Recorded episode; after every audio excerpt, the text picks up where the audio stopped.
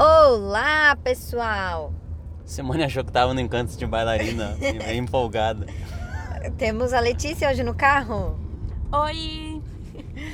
A gente estava aqui ouvindo o podcast passado para saber como que continuava a história, porque aquele dia lá já era 10 horas da noite levando a Mayara embora. Agora já é 4h40 indo pro Metropolitan. Não, aquele dia gravando o outro, nós estávamos indo para o Metropolitan. Ah, então, a gente já faz uns dias, daí eu já não lembrava mais. Mas eu ouvi o finalzinho, a gente tava falando de Cocal do Sul E da Casa do Doce. e da Casa do Doce, que é pra ir lá comentar pra eu ganhar patrocínio. Pois é, vamos falar da Casa do Doce então. Mesmo eles não me patrocinando. Casa do Doce é, é um. É objetivos, entendeu? é, é um Estamos- caso emblemático, né? Quem não é daqui de Criciúma não vai entender isso. Peraí, Letícia, Casa do Doce é bom? Muito bom! Tá? Quem não é daqui não vai entender, mas ah, vocês criem essa situação na região de vocês. É uma cidade, a Casa do Doce fica em uma cidade de 14 mil habitantes, não é uma cidade polo, não é uma cidade que tenha grandes atrativos. No entanto, muita gente de várias cidades ah, próximas vão até lá só para ir na Casa do Doce, nesse tal local da Casa do Doce que não tem só doce, tem um monte de coisa. Mas isso a gente pode falar sobre agregar valor. Lá eles conseguem que as pessoas vão de outra cidade até lá, sendo que essa casa doce não fica nem no centro da cidade, fica num bairro lá, um bairro residencial. Numa rua bem ruim. É, numa rua que o acesso é dificultado, não é uma rua que tem asfalto, Não tem asfalto, gente. mas ainda assim muita gente vai lá porque o atendimento é bom, o produto é bom e eles conseguiram agregar valor a uma marca de inicialmente era só docinhos para festa, brigadeiro, beijinho e com um produto muito bom, agregando valor à marca, eles fazem a gente andar até lá para ir comer os troços. É verdade? E a gente vai bem feliz ainda. Não sempre, a gente vai às vezes só. Então vamos aproveitar isso para falar sobre agregar valor à marca. Então, eles começaram fazendo docinho pra festa. Depois, aqui em Criciúma, a gente começou a conhecer porque eles faziam camuflados, que até então ninguém ouvia falar de camuflado. Lembra disso? Lembro. E aí depois a gente começou a ver em alguns pontos, tipo posto de gasolina, lancherias, lanchonetes, padarias, pontos de venda dos docinhos da Casa do Doce, que já era super famoso. Então, tu ter docinho da Casa do Doce na tua festa era uma coisa muito interessante, porque quer dizer que era de boa qualidade. E aí depois eles começaram a fazer tortas, bolos, fizeram aquele café da tarde que tu vai lá e tu paga um para um buffet para ficar lá comendo a tarde inteira até explodir.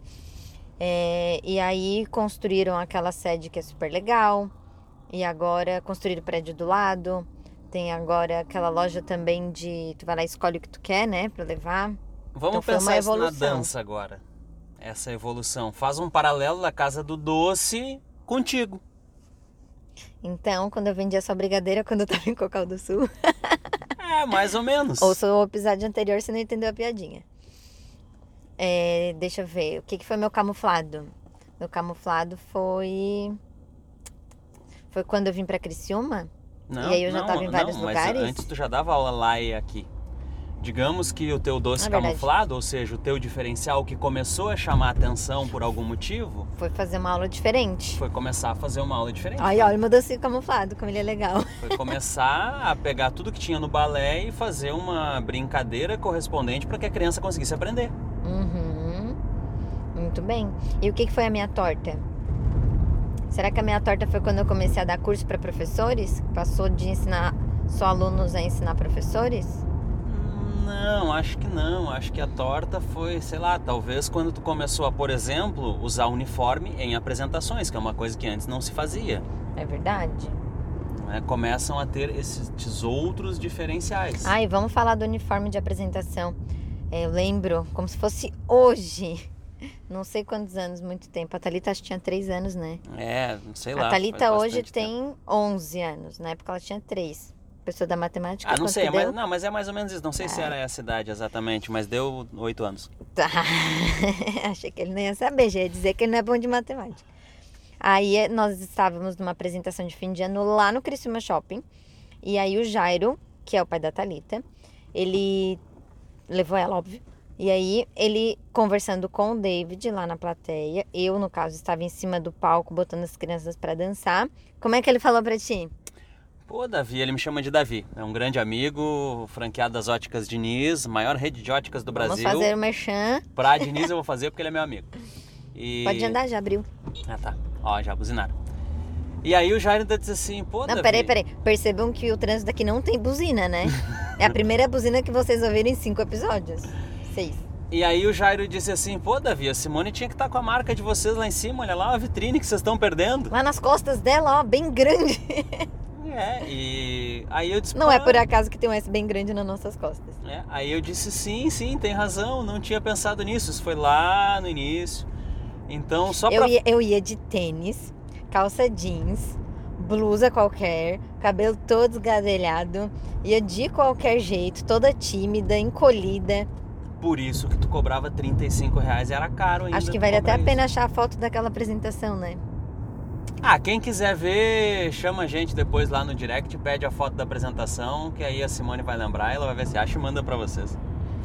Mas aí, lá foi quando a gente começou a trabalhar a marca. Né? Esse meu amigo falou aquilo e começou a me dar várias dicas sobre marca. E a gente começou a ter uma marca diferenciado e a gente começou a agregar valor. Então, como começou aquela brincadeira com a Casa do Doce, que era aquela evolução da Casa do Doce, a transformação e o contexto de agregar valor. E, por exemplo, eh, nessa época a mensalidade que a Simone cobrava era 35 reais. Hoje a gente tem mensalidades de 180 a 380 eh, pra, e aulas para uma vez na semana. Então, é um, como é que faz para cobrar mais dessa forma? Tem que entregar mais. Tem que ir melhorando, gente. É, na dança de vocês, o que, que vocês podem melhorar? Né? Vocês já estão num nível de excelência que está tudo bom? O que, que dá para fazer melhor na dança de vocês? É, na escola de vocês, no serviço que vocês entregam? Ou no trabalho que vocês entregam para o local onde vocês prestam serviço para que vocês prestem um trabalho melhor, um serviço melhor para ganhar mais? Tudo isso é agregar valor. É verdade? Inclusive, como vocês se portam. Tanto fisicamente, né? A questão de fazer coque, que é o básico, né? Usar uniforme, etc. Até a forma como vocês lidam com as crianças. Como que vocês encostam nas crianças, como vocês falam, o tom de voz que fala, o que, quais as palavras que fala. Tudo isso está sendo observado o tempo todo e é levado em consideração se é bom, se não é bom. É, então você que dá aula e fica com preguiça de fazer o coque, Deus tá vendo. e os pais também.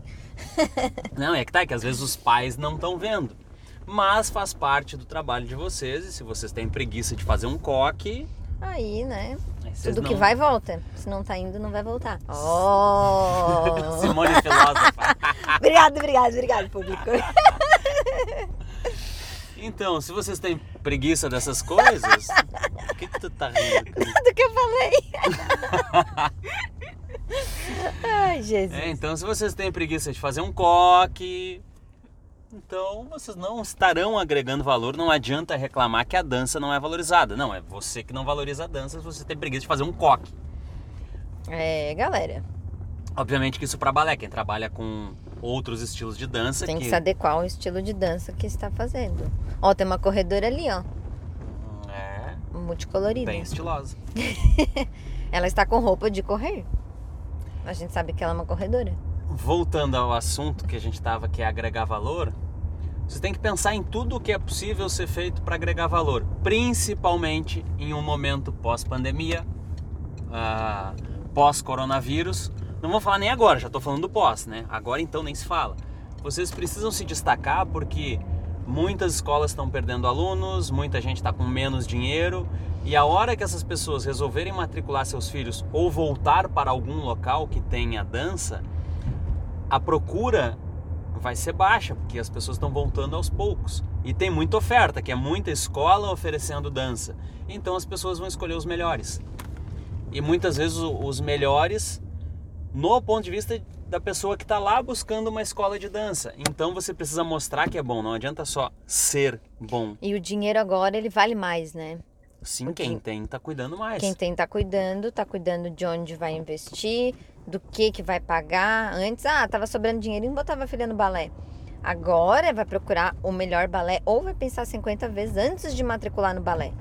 Porque ter dinheiro agora é uma questão muito.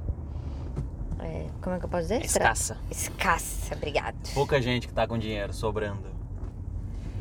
Inclusive, podem me dar, eu estou aceitando. É, é o caso da na, na mentoria que a gente faz com os professores. Em vários capítulos da mentoria a gente mostra isso, que é como agregar valor ao teu trabalho ou à tua empresa, à tua escola, para que as pessoas queiram te pagar mais. Por exemplo, nós aqui hoje ninguém reclama do preço que a gente cobra de mensalidade. Todo mundo acha um preço justo Uhum, é verdade. e ninguém reclama que tá caro ou quer pagar menos. Até porque quem olha pra gente vestida desse jeito, que não sai um fiozinho do cabelo, de salto alto, sabe que não vai ser barato. Então já tá escrito na nossa cara que a gente vale mais. É, e o público que fica, né, quem fica matriculado com a gente, é quem quer uma coisa muito boa. Então, uma forma de acabar com esse problema que vocês têm do pai ficar dizendo que acha caro que vocês cobram pela dança, é porque talvez do ponto de vista dele tão, vocês estão deixando a desejar em algum momento. Então eu, eu falo muito disso com, quando, com muita gente que me pergunta né, sobre valorização da dança. Eu explico que muito do que eu vejo é, é profissionais que não valorizam a dança, ou seja, não se preocupam no momento de trabalhar. E eu vejo também muita gente que tem um trabalho técnico, coreográfico, artístico muito bom, mas faz uma coisa que hoje já não tem mais tanto valor para as pessoas. né? Então, uma apresentação tecnicamente excelente, quanta gente está disposta a pagar por isso? É verdade. né? Então, ah, essa questão técnica precisa ter mais coisas junto. Eu acho que é melhor explicar isso bem. Porque assim, eu, por exemplo, adoro ver pessoas dançando muito bem. Eu acho lindo. Mas o David dorme. e junto com o David, um monte de outros pais e mães que estão lá naquela apresentação só para ver o seu filho. Eu vou para assistir pessoas que dançam bem porque eu gosto da arte, dos movimentos, da técnica. Mas quem que vai ter o conhecimento para conseguir apreciar a dança de uma forma tão profunda? Ou enfim, quantos apreciadores de dança a gente vai ter para sustentar todo um mercado que quer viver só disso? É, eu acho que a melhor forma de explicar isso é a gente comparar o pessoal do street. E aí, eh, desculpem a minha ignorância no- nos estilos dentro do, dentro do street dance. Eu sei que tem vários, mas pra, Maxwell vai puxar a tua orelha. É, um dia a gente grava um com o Maxwell dando essas explicações de street pra quem quiser. Ah, tem locking, pop. Tá, é, não sei, aqueles, Breaking. tro aqueles troços lá que a a gente, a que, é- gente, viu? a gente que é ignorante nisso só, É. só diz que é o pessoal do Aquele que street. dança sozinho como é Ah, que é o sei lá. O pessoal do street dança pra si. O pessoal do balé não dança pra si. O pessoal do balé quer, quer que alguém lhe assista. Uhum. né? Então, o povo lá do street dança só pra eles, eles estão entre eles ali dançando e tá tudo certo, não precisa palco, não precisa nada. O povo do balé quer que alguém lhe assista. Então, isso gera uma dificuldade, porque só vai querer assistir balé quem entende muito do balé, que é pouca gente hoje em dia. Então, realmente, para o público leigo como eu, que não entendo da técnica do balé, eu não vejo tanto valor em alguém que dança tão bem, né? Se, se fosse eu escolher para pagar um ingresso, eu ia assistir, por exemplo, uma partida de tênis, que eu acho mais legal do que o balé. Não, não. tá? e é uma, coisa que eu sempre digo para as pessoas que dizem, ah, porque as pessoas não querem mais ir assistir a dança. Eu pergunto quanta, quantos campeonatos de tênis tu já foi assistir? O povo da dança geralmente diz nenhum. Eu digo, pois é. Então tu que dança quer assistir dança. O povo que faz outras coisas quer assistir outras coisas. A menos que seja algo que chame atenção e que traga algum valor. Por exemplo, quando começou a pandemia, eu vi muita gente dizendo: agora vocês valorizam os artistas com música, assistindo série da Netflix e não sei o que. Mas esses artistas sempre foram valorizados. E os que eram desvalorizados foram ainda mais desvalorizados. Eu não vi ninguém assistindo no Netflix coisa de dança. É o povo da dança. Bom, não tava lá entre os mais assistidos do Não. Netflix coisa de dança, até porque tem pouca coisa de dança no Netflix. É verdade. E ainda que o povo da dança que estava assistindo Netflix provavelmente estava assistindo atores, não bailarinos. Não posso opinar. Tá? Bom, eu não sei nada, nenhum espetáculo de dança que esteja no Netflix. Eu sei ah, séries com tema dança. Ou filme. Ou filme com tema É. dança. Então as pessoas, até o povo da dança, tá lá assistindo os atores que já são valorizados. O povo da dança que já era desvalorizado antes, porque não se valorizava, num momento como esse foi mais desvalorizado ainda, porque aí o- as escolas de dança, os alunos evaporaram, né? A gente está acompanhando aí gente que perdeu 80% dos alunos, escola fechando, que não conseguiu segurar a- a- comercialmente a escola, e tudo isso tem a ver com o que a gente falou lá desde o início de agregar valor. Quem conseguiu agregar um valor maior consegue se segurar melhor. Quem não tinha conseguido agregar valor até então, nesse momento ficou muito mais difícil. Até pela questão da aula online, que muita gente continuou cobrando a mensalidade que o pai pagava que o pai pagava pela aula presencial para dar uma aula online que não foi o que ele contratou. Né? E é uma coisa que eu gosto de dizer que a aula, aula online de balé, por exemplo, ela não está pronta ainda. Né? A criança desmotiva com a aula online. A gente tem que bolar um sistema que funcione. Estamos chegando no Metropolitan. Pode falar mais um pouquinho. Tá, mas agora eu tenho que prestar atenção pra gente conseguir entrar aqui. Fala aí. É isso aí, aula online. tava acompanhando teu raciocínio. É verdade, eu até tava, fiz uma live outro dia, não sei quando, sábado. Fiz uma live e aí me perguntaram, ah, Simone, mas tu acha que eu devo é, mudar o valor agora? Bom, agora que o bonde já tá andando, fica complicado mudar as regras do jogo, né? É difícil mudar um negócio no meio do caminho. Mas é uma questão de entender mercado, eu acredito, entender como tomar decisões, quais as melhores decisões a ser tomadas, tanto que a gente aqui não fez aula online e ficou como último recurso sem se a gente não tivesse nenhuma perspectiva fechada há cinco, seis meses, aí talvez a gente fosse fazer aula online para ter giro de caixa. Mas antes disso, a gente pensou em outras possibilidades, fez outras coisas, porque dar aula de dança, de balé para criança pequena, não, ela não vai. É o que vocês já estão enfrentando. O adulto tem que estar junto, a criança não está com saco para fazer aquilo, ela liga o microfone e fica conversando, e entre vários outros problemas que eu já ouvi que tem aula online. É, então agora a gente está desenvolvendo um novo projeto dentro de um formato específico para o online, né? Que é daqui a um tempo vocês provavelmente vão, vão ficar sabendo que são aulas para criança de uma forma online, mas dentro de toda uma estratégia que aí provavelmente vai funcionar e a gente vai testar primeiro. Ela, ela está sendo feita, está sendo exatamente pensada para isso, desenvolvida de uma forma que as crianças consigam fazer, que dê resultado de interação, de motivação, de aprendizado, obviamente.